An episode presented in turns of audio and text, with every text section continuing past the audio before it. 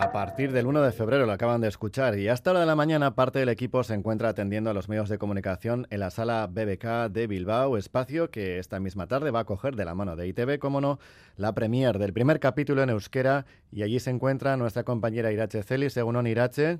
Uno, Iñaki. Capítulo que ya has visto, me ¿eh? acabas de decir. He visto, sí. Bueno, la verdad es que he tenido acceso a los dos primeros capítulos, pero yo no voy a hacer spoiler alguno. Eh, solo tengo que decirte que me lo he pasado muy bien y no solo por la agilidad que ya John Arreche nos eh, revela en su saga literaria, sino por el humor. Es que me he reído mucho. Yo creo que hay frases que voy a anotar incluso en agendas porque son de esas para repetir, de las que pueden pasar a formar parte de nuestro acervo popular. De y eso con dos capítulos, ¿eh? Con dos capítulos. Eso con dos capítulos, dos capítulos solo.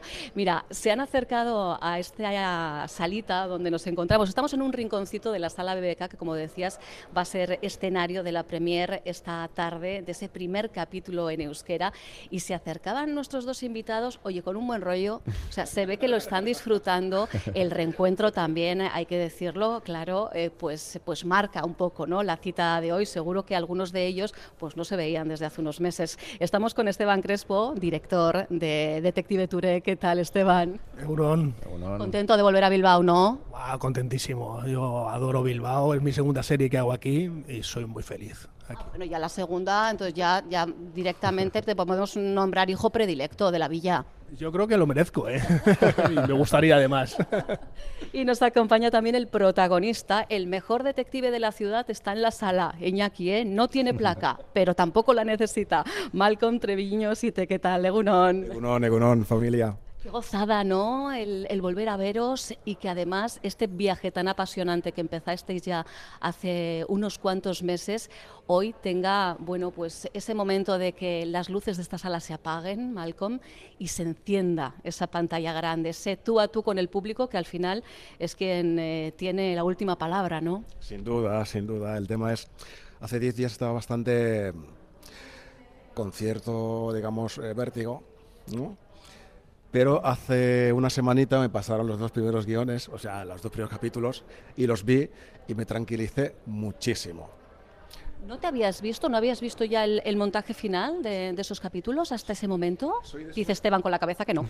Soy de esos actores que no me gusta, no me gusta verme, o sea, me cuesta. Cuando se está montando, me cuesta, ¿no? Porque solo veo fallos, suele pasar. Pero cuando me vi montado dije, hostias, qué pasada de, de serie, no, no porque sea yo. ¿No? También porque eres tú. Perdona, Esteban, o sea, tenemos aquí, este hombre es la bomba. Es la bomba, es la bomba. Sin él esto sería imposible. Es una superestrella y de aquí a, a la luna y más allá. Oye, es una gozada, Malcolm, que eh, puedas escuchar estas eh, palabras. Y además, te lo está diciendo Esteban eh, de viva voz, pero solo hay que ver vuestras redes sociales, el cariño de la gente desde que diste noticia de que ibas a estar implicado en este proyecto, cómo la gente, entre otras muchas cosas, te decía, ostras, ya era hora, te lo merecías. Me hace gracia lo de Esteban porque no vamos a montar jabón, porque para mí él es el, el Spike Lee español. O sea, Esteban lleva luchando por lo que yo llevo luchando como director, él y yo como actor, muchos años. Y sí, ha pasado, tío. Así que enhorabuena por la parte que te toca, porque que te voy a contar que no sepas ya, ¿no? Luchando, entre otras cosas, Esteban, por convertir aquí a nuestro amigo Malcolm en el primer protagonista negro en una serie de ficción en el Estado español. Bueno, es que no, no nos damos cuenta, pero es que esto es histórico. Y encima es una serie divertida, que la gente lo va a pasar muy bien y se va a enamorar de Malcolm. La gente se va a enamorar de este personaje tan sinvergüenza, tan inteligente y con tanto carisma. Yo me he enamorado de ti en dos capítulos y de tu fondo físico, tengo que decirte, Malcolm, también.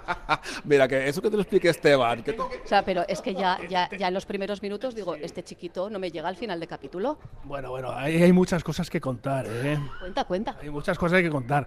No siempre es el que corre, porque se lesionó, se lesionó, me lo hizo pasar muy mal. él, me tenía prohibido hacer deporte. Yo soy muy deportista. Yo hago street workout, calistenia y hago animal flow, ¿vale? que para mucha gente le sonará un poco raro, pero es una cosa. Son modelos de trabajo de físicos que están relacionados con la calle. Yo soy muy de calle. Y me acuerdo que de repente en las pruebas de vestuario, al principio, dijo Esteban, oye, deja de entrenar. No quiero un tío cachas, no quiero un tío sexy, quiero, quiero un Touré normal. y paré de estrenar. Por lo cual, el tercer día de rodaje, en el, en el cuarto acción, en plan de acción, la cuarta vez que corría, me rompí un poquito de tendón. Vaya, o sea, no sé de quién fue la culpa. Pues no se nota, no se ha notado en, en, absoluto. Decía yo, Esteban, os lo habéis tenido que pasar fenomenal porque desde luego eso se traslada, en este caso vía guion, al espectador, a la espectadora. Sí, la verdad es que nos lo hemos pasado muy bien. Además, la, Malcolm está en todos los planos de la serie, la, su actitud... Eh, era maravillosa. Llegaba por la mañana con una sonrisa, hemos, ha disfrutado todo el tiempo.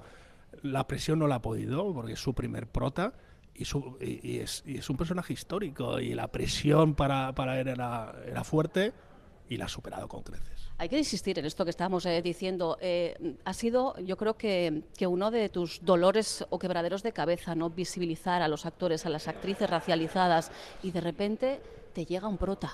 Sí, antes de eso quiero decir que, que, tanto Esteban como Violeta me han llevado mucho. La otra directora. La otra directora me ha llevado mucho y muy bien de la mano. O sea, esto, y lo digo con, con el corazón en la mano, nunca mejor dicho. Sí, yo llevo muchos años, eh, bueno, de repente te das cuenta que eres actor, pero que eres negro. Entonces, eh, dices, bueno, pues seguiré siendo actor, no pasa nada. Pero eh, vas creciendo, vas creciendo y te vas dando cuenta pues que solo en el teatro te dan la posibilidad real de desarrollar un personaje, con un background, con un arco y lo que supone un personaje, ¿no?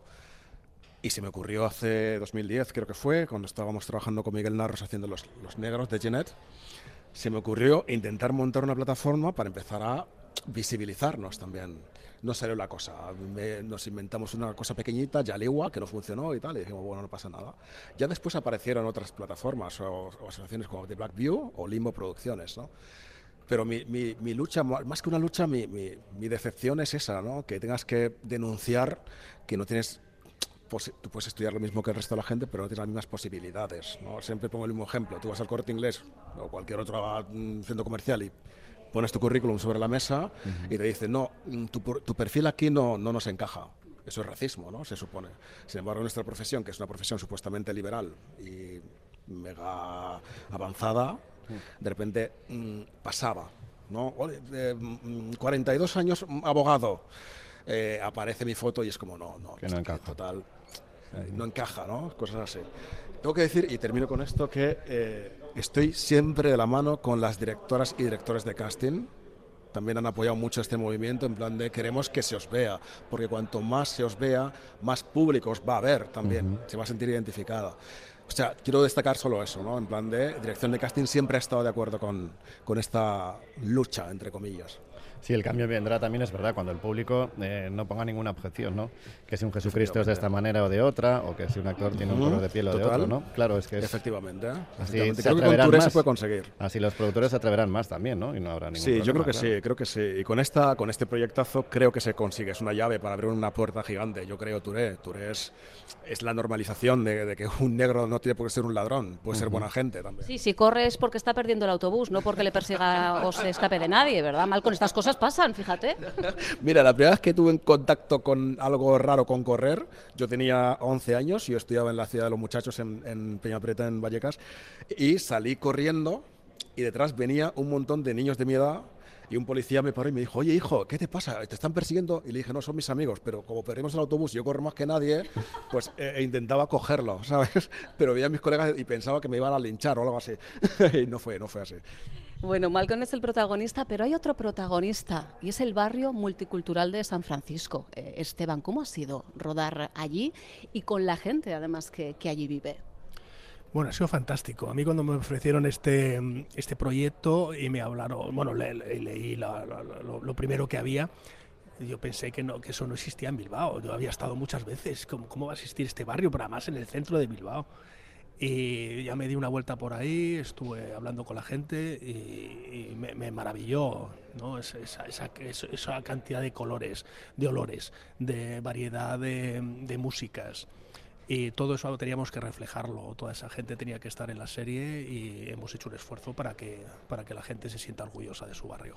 De hecho, corrígeme si me equivoco, fue de las pocas líneas rojas que puso John Arreche, ¿no? que se grabase, se rodase en San Francisco, eh, un barrio al que él mm, reconoce muchas veces sentirse agradecido y de alguna manera en deuda. Sí, sí, sí, John Arreche es, es, otro, bueno, es un enamorado, el primer enamorado de, ese barrio. Estuvo viviendo ahí mientras que escribía las, las, novelas, ¿no? Y él ha sido una ayuda muy grande.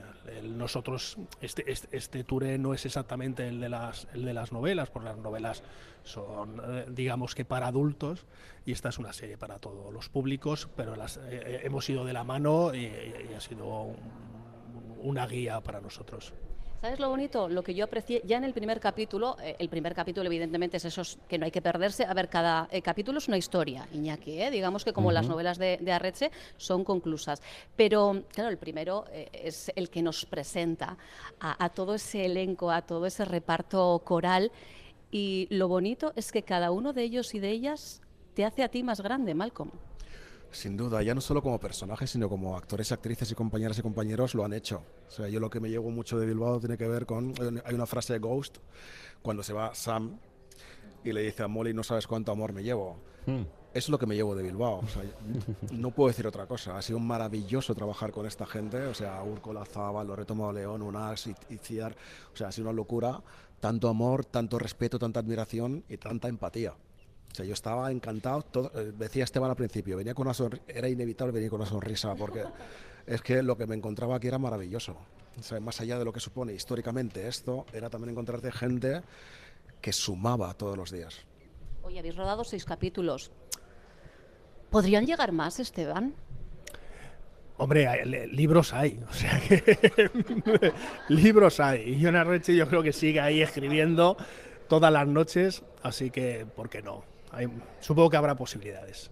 ¿Gustaría, Malcolm? Me encantaría, además, decir que eh, la apuesta de televisión española es. tocaba, tocaba, también lo digo, pero es genial porque creo que en Francia tampoco pasa esto. O sea, en Francia, de repente la gente dice Lupin, digo, no, Lupin es Netflix, ¿no? Está muy bien que haya sido la cadena pública que haya apostado, ETV y que eh, sobre todo si hay segunda temporada y tercera y cuarta, a mí me encantaría personalmente, porque eso supondría que hemos normalizado todo lo que llevamos denunciando, pero sobre todo porque creo que es un personaje que hay que ver y hay que seguir. Oye, ¿qué tal te escuchas en euskera? Eh, a mí me gusta, me gusta, es que me encanta el euskera, me suena, yo soy guineano y, por ejemplo, te voy a poner un ejemplo muy, muy, muy raro que siempre pongo, que es en el idioma de mi madre, que es de Niabubi, Erría significa pueblo y en euskera significa pueblo también. Entonces, hay cositas que digo, ostras, o sea, cuidado, cuidado, que al final vais a ser, mm. claro, vais a ser africanos y no lo sabéis.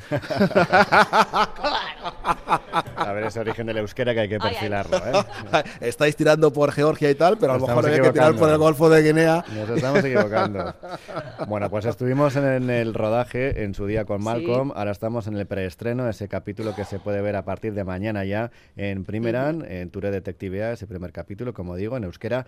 Eh, eh, afortunadamente, Malcolm, no hace falta morirse en Bilbao como la canción para recibir tanto amor, ¿eh? No te preocupes, ¿eh? No hace falta. Incluso Esteban tendrá la opción... me quiere, me quiere.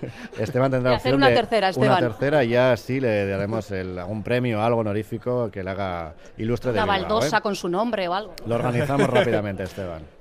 Muy bien, muchísimas gracias. Hasta entonces disfrutar de la ciudad, del estreno de hoy y de estas horas previas a que todo el mundo pueda compartir y ver y disfrutar como lo ha hecho mi compañera de estas de esta serie. De verdad, ¿eh? de verdad muy recomendable, tenedlo en cuenta. Venga, pues un abrazo a todos, es que Suerte. Un besote. Es Gracias. Casco.